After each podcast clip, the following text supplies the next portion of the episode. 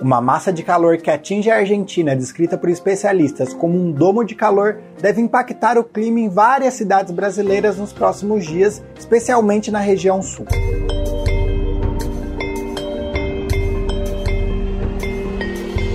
Nesses últimos dias, a Argentina foi tomada por uma onda de calor que elevou as temperaturas do país. O chamado domo de calor também poderá ser sentido nesta semana em diversas regiões do Brasil, principalmente no sul. Segundo especialistas, no território gaúcho, as máximas podem atingir entre 36 e 39 graus. A temperatura vai aumentar no Rio Grande do Sul nos próximos dias, justamente por causa de um domo de calor extremo vindo da Argentina. O aumento das temperaturas também poderá ser sentido no Uruguai.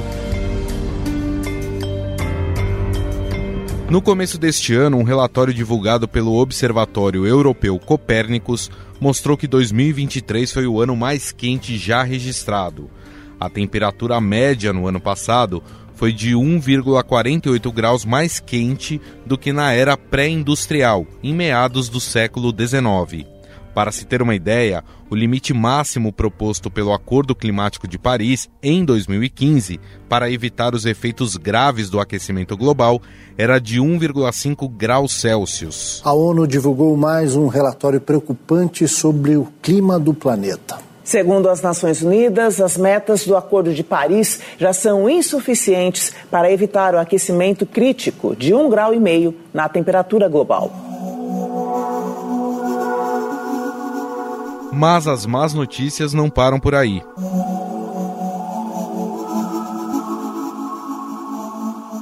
...2024 deve ser ainda mais quente do que 2023, segundo a Organização Meteorológica Mundial, somadas à ocorrência do fenômeno El Ninho, de aquecimento das águas do Pacífico, que se estenderá até metade do ano. A influência do El Ninho esteve relacionada a eventos extremos, como ciclones extratropicais no sul e a estiagem acompanhada de queimadas na Amazônia, além das ondas de calor em várias regiões do Brasil. As altas temperaturas, que podem persistir em algumas cidades durante vários dias, devem levar a recordes históricos em diversas cidades. Há locais em que os termômetros podem marcar até 13 graus Celsius a mais do que o esperado para esta época do ano. Para começar, é bom lembrar que a atual onda de calor não é um fenômeno isolado no Brasil. Segundo um relatório do Instituto Nacional de Meteorologia, o INMET, a temperatura média bateu recordes no país nos últimos quatro meses.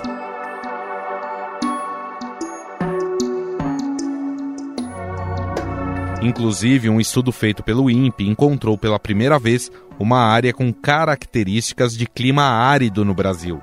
Ela fica no centro-norte da Bahia e tem pouco mais de 5 mil quilômetros quadrados.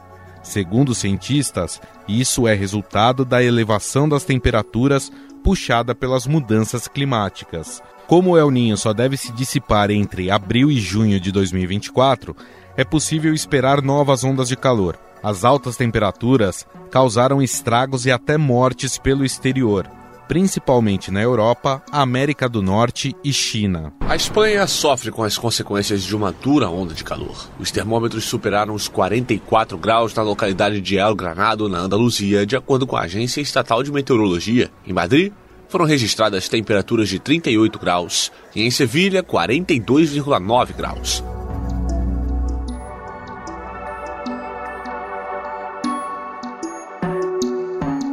No entanto, os cientistas também alertam que o aquecimento atmosférico está causando fenômenos climáticos extremos, como a seca prolongada na África, as chuvas torrenciais que destruíram barragens e mataram milhares de pessoas na Líbia e os incêndios florestais no Canadá.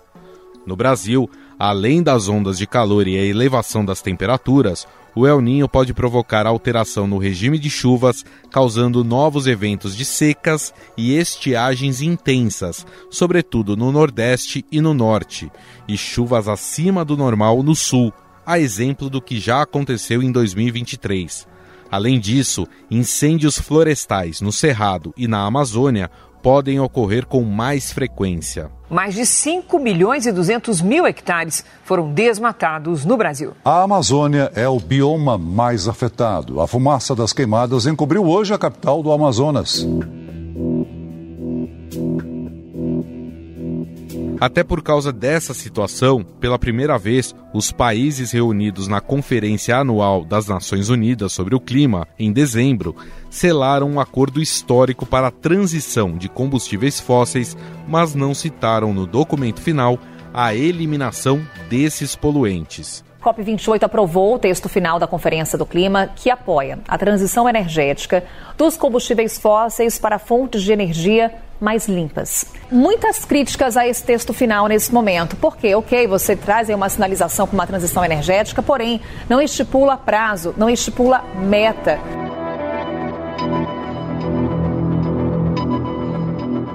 Estar exposto ao calor extremo, associado ao tempo seco, sem cuidados básicos, pode causar alterações no organismo que trazem riscos à saúde, especialmente para crianças, idosos e pessoas com a saúde fragilizada.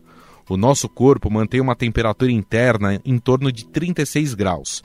Quando somos expostos a um estresse térmico, o organismo reage e inicia uma série de adaptações fisiológicas para tentar regular a temperatura interna e resfriar. Pessoas com condições cardíacas pré-existentes, como hipertensão arterial, doença coronariana e insuficiência cardíaca, estão em maior risco de complicações relacionadas ao calor intenso. Afinal, chegamos ao limite do aumento de temperatura na Terra? Quais os riscos para a população com as ondas de calor? Sobre o assunto, vamos conversar com a mestre em Geografia, doutoranda em Climatologia pela Universidade Federal do Rio Grande do Sul e divulgadora científica, Karina Bruno Lima.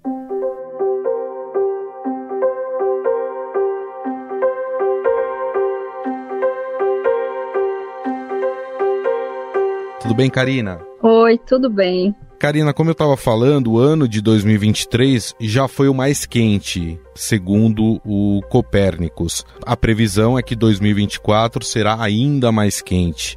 O limite máximo de aumento de temperatura que foi proposto ali no Acordo de Paris era de 1,5 graus Celsius. No entanto, a gente já atingiu esse patamar no ano passado, com 1,48, se a gente, claro, comparar aí meados do século XIX. Isso quer dizer que a gente está no momento que não existe mais margem segura? De fato, a gente já está num território desconhecido, podemos dizer assim, mas em relação ao limite mais ambicioso, a meta mais ambiciosa do Acordo de Paris, que é limitar o aquecimento global a 1,5 graus Celsius em relação ao período pré-industrial, esse limite do qual fala o acordo, na verdade, é um patamar sustentado de um grau e meio. Então, um patamar de uma média de 20, 30 anos. Então, o que aconteceu agora? A gente está com aquecimento global elevado e nós tivemos também um ano de El Ninho. Anos de El Ninho são anos mais quentes. Após anos de El Ninho, geralmente nós temos um pequeno arrefecimento. O aquecimento global continua aumentando mas existem esses picos que são naturais. Então, pode ser que esse 1,5, que a gente já está ali nesse limiar, a gente tenha um arrefecimento, ultrapassar esse limite por alguns meses ou até um ano, ou até, quem sabe, dois anos, ainda não significa que nós perdemos a meta do Acordo de Paris, porque essa é uma ultrapassagem temporária, não é uma ultrapassagem sustentada da qual trata o acordo, uma média de 20 anos. Né? Então, para a gente realmente ultrapassar a meta do Acordo de Paris, o que está previsto é que isso vai acontecer somente é, na década de 2030, se a gente continuar da forma que estamos indo agora. Nós não estamos livres de risco de forma alguma, uhum. mas a gente ainda tem um tempinho, um alguns anos, para fazer mudanças muito importantes e evitar realmente ultrapassar esse limiar. Você citou aí a influência do El Ninho. O fenômeno ele deve se estender aí até mais ou menos metade desse ano, abril, maio, ou seja, nós teremos ainda, né, aquela estiagem acompanhada de queimadas na Amazônia, além da, das ondas de calor em várias regiões do Brasil. Isso quer dizer que até metade desse ano a gente pode ter algo até pior, vamos dizer assim, do que foi já em 2023? Essa é uma pergunta que vale muito, né? Porque os anos de El Ninho, eles são mais quentes e geralmente é no ano seguinte ao desenvolvimento do El Ninho que vemos o maior aquecimento. Então, por exemplo, tivemos El Ninho de, que começou em 1997, terminou em 1998, o de 2015 e 2016. Em ambos os casos, os anos posteriores, ou seja, 98 e 2016, superaram os anteriores, o ano do início do El Ninho, né? Então, se fosse seguir por essa tendência, como o El Ninho permanece em 2024, pelo menos até esse, esse primeiro semestre, seria esperado que 2024 supere 2023, por essa tendência do ano seguinte ser ainda mais quente. Porém, este El Ninho, o que ele tem de diferente é que ele veio após três anos consecutivos de laninha. Então, pode ser, isso é uma coisa que a gente só vai ter resposta no decorrer do ano, ainda não, não existe um consenso sobre isso, que ele esteja agindo de forma diferente. Pode ser que ele tenha liberado mais energia no começo do ciclo, ou seja, 2023. Então, a gente ainda não tem como ter certeza se 2024 vai ultrapassar 2023 em relação a esse fator El Ninho, que é um fator importante e que contribui muito né, na média global de temperatura. Mas é bom ressaltar também que, independente disso, o fator principal continua sendo o aquecimento global antropogênico.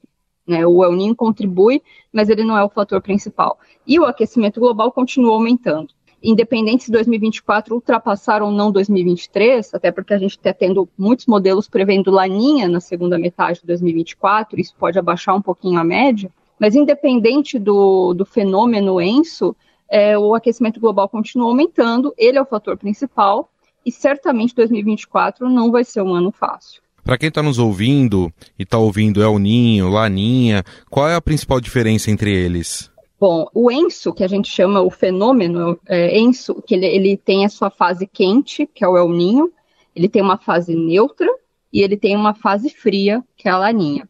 Ele é um fenômeno cíclico e natural, onde a gente faz um monitoramento numa região do, é, do Oceano Pacífico Equatorial, e quando a gente tem é, ali na temperatura da superfície oceânica, temperatura da superfície do mar e condições atmosféricas está mais quente que a média histórica, a gente tem essa fase quente, o El Ninho. E quando está mais fria, a gente tem a fase da Laninha. E é um fenômeno natural, cíclico, mas ele tem grande influência nos padrões climáticos do planeta porque ele está ali numa região muito grande do Oceano Pacífico, ele libera muita energia, ele absorve muita energia, e a gente tem mudanças no padrões de circulação atmosférica ao redor do mundo, conforme a fase do fenômeno. Então, realmente, os anos de El Niño são anos mais quentes, e os anos de Laninha costumam abaixar a média global de temperatura. A gente tem também, às vezes, períodos neutros entre eles já há estudos né, é, falando sobre as mudanças climáticas causadas pelo homem estarem afetando o fenômeno natural. Uhum. Então, isso é algo que a gente vai precisar de mais estudos, mas de qualquer forma, ele exerce realmente grande influência no nosso clima. Parte da solução para que a gente pare e interrompa esse processo em que a gente está mexendo com o clima do planeta passa pela transição energética, né? Na COP 28 que aconteceu recentemente, os países assinaram um termo de intenção para fazer exatamente essa transição energética para a substituição dos combustíveis fósseis. Tudo bem que no documento não fala em acabar com os combustíveis fósseis, mas essa transição ela seria suficiente para que a gente conseguisse interromper o aquecimento global? É, o que a gente tem, é, a gente tem metas que são progressivas. Então, para que a gente consiga manter a temperatura global dentro desse limite, quando a gente considera de forma sustentada, tá, e não temporária, a gente está com aquecimento global em cerca de 1,2 graus Celsius. E o limite do Acordo de Paris é, é limitar a 1,5, não deixar que ultrapasse 1,5, que é uma tarefa muito difícil, porque a gente já está realmente muito perto, né? Uhum. E tudo indica que a gente chega lá na próxima década já. O que, que a gente precisa fazer para conseguir cumprir essa meta? Reduzir as nossas emissões de gás de efeito estufa em cerca de 43% até o início de 2030. E depois a gente tem que continuar reduzindo até chegar ao net zero, ou zero emissões líquidas de CO2, até o início da década de 2050. E a gente também tem que fazer reduções em relação específica ao metano, por exemplo. Então, é, não é uma tarefa fácil, porque para a gente conseguir fazer isso, a gente tem que fazer mudanças estruturais na sociedade. Né? Não é da noite para o dia. Então, por isso que é progressivo, né? Existem metas progressivas para que a gente vá alcançando o que é necessário até 2050. Mas neste momento, as nossas chances de conseguir isso são muito baixas. Inclusive, recentemente teve um estudo do INPE em que se encontrou pela primeira vez uma área aqui no Brasil com características de clima árido. Isso quer dizer que a gente já começou o processo de mudar o clima dentro do Brasil e quais seriam as consequências da gente mudar esse clima? É, então, os eventos extremos, eles sempre existiram, mas com as mudanças climáticas causadas pelo homem, eles estão se tornando mais frequentes e mais intensos, se comparado ao período pré-industrial, antes da influência humana no clima. Então, por exemplo, este estudo que tu citaste, também saiu recentemente agora um estudo mostrando que a seca histórica na Amazônia, o principal fator foram as mudanças climáticas e não o El Ninho. O El Ninho contribuiu, mas o principal fator foram as mudanças climáticas. Então, o que a gente vê é que os eventos extremos e até os impactos do fenômeno ENSO, o El Ninho, a Laninha, estão sendo potencializados por causa do aquecimento global, por causa das mudanças climáticas. Então, a gente às vezes poderia já ter algum impacto que seria natural, mas eles estão muito piores. Né, e estão ocorrendo com mais frequência. O que vai ocorrendo é que a gente vai ter cada vez mais ondas de calor, a gente vai ter intensificação de secas em locais predispostos, a gente vai ter tempestades extremas, severas, causando desastres, né, até porque nós não estamos preparados para receber muita chuva em pouco tempo, a gente tem essas vulnerabilidades locais. E esse é o grande desafio de lidar com mudanças climáticas, é lidar com seus impactos, que não são lineares, porque a gente consegue ainda prever bem o grau do aquecimento global, ainda está dentro das previsões, mas o que é difícil prever são os impactos. Esses geralmente são subestimados. Então, principalmente no nível local.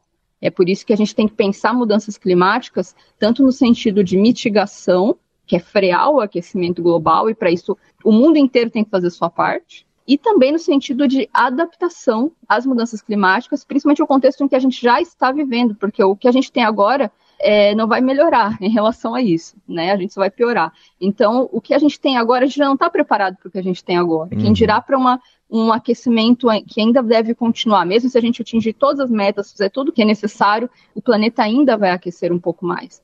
Então, a gente precisa se preparar para isso, e aí entra política pública a nível local para verificar quais são as medidas adaptativas para aumentar a nossa resiliência a esse novo contexto. Acho que tem um ponto importante que você citou, que é frear porque não tem o que recuperar aquilo que a gente já estragou, vamos dizer assim, entre aspas, né?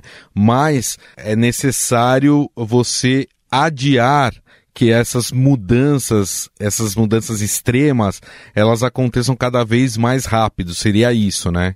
É, vamos dizer assim que a gente só vai parar o aquecimento global quando a gente atingir o net zero, zero emissões líquidas de CO2. Né? Aí, a partir desse momento é que a gente começa a parar de fato o aquecimento do planeta e vai ter uma, começa uma estabilização a partir desse momento.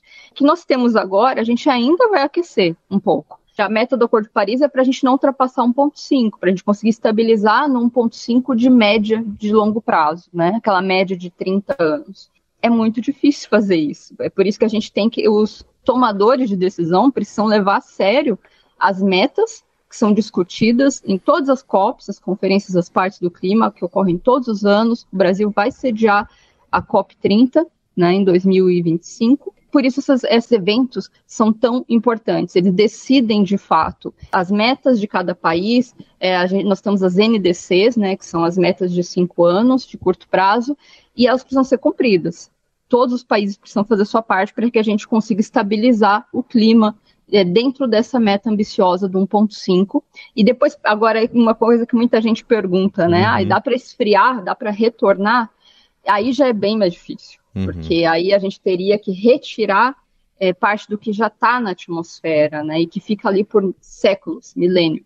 Então, para retirar o que já está na atmosfera, talvez seja necessário tecnologias de geoengenharia, mas a gente não pode depender disso para fazer a nossa parte, que é o principal é diminuir emissões até que a gente consiga zerar emissões e fazer isso dentro do prazo necessário.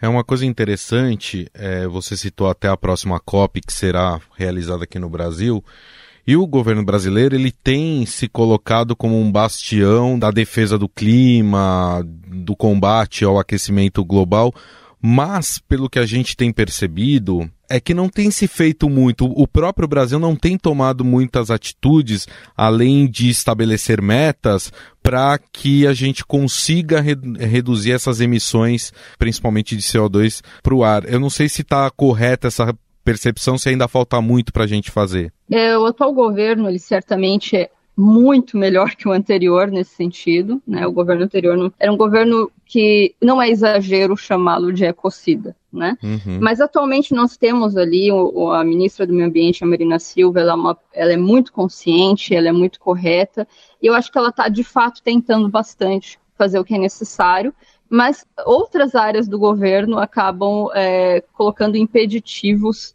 e travam muita coisa, né? Então existe essa, essa ala do desenvolvimento a qualquer custo, que inclusive acha que é aceitável é, abrir novos poços de petróleo no Foz do Amazonas, uhum. quando nós sabemos, né, ninguém deve abrir novos poços de petróleo mais. Postos que já estão abertos, a gente vai ter que diminuir a sua utilização, a gente não pode abrir novos. Isso é totalmente incompatível com a meta do Acordo de Paris. Uhum. Então, é, essa é uma discussão, que, esse é um debate que nem deveria haver. O IBAMA é, não é da, da alçada do IBAMA verificar essa questão de metas climáticas. O IBAMA já considerou o projeto muito arriscado e que não, não deveria haver prosseguimento, analisou que era de sua competência, mas uhum. falando da questão climática em si, isso não deveria sequer ser, ser debatido, porque isso é totalmente contraditório com um país que quer, que quer cumprir suas metas e que poderia ser uma liderança verde nesse novo contexto que está se desenhando, porque o mundo inteiro busca redução de emissões e transição energética. Então, o mundo inteiro está buscando a mesma coisa. É, isso é inevitável, isso vai acontecer. A questão é o tempo. Quanto tempo a gente vai levar para alcançar isso? Uhum. E esse tempo é muito importante para saber se a gente vai conseguir ou não cumprir com o objetivo. Perfeito. Bom, esse é um assunto que a gente poderia ficar horas aqui discutindo, né? Porque é um assunto interessante e é um assunto que interessa ao nosso futuro também. Então, claro que, que é sempre bom falar sobre isso e sobre o que precisa ser feito para a gente conseguir frear aí as mudanças climáticas. Mas queria agradecer a mestre em Geografia, doutoranda em Climatologia pela Universidade Federal do Rio Grande do Sul, divulgadora científica, Karina Bruno Lima, a quem eu agradeço mais uma vez pela entrevista. Muito obrigado, viu, Karina? Ah, imagina, eu que agradeço, viu? Estadão Notícias.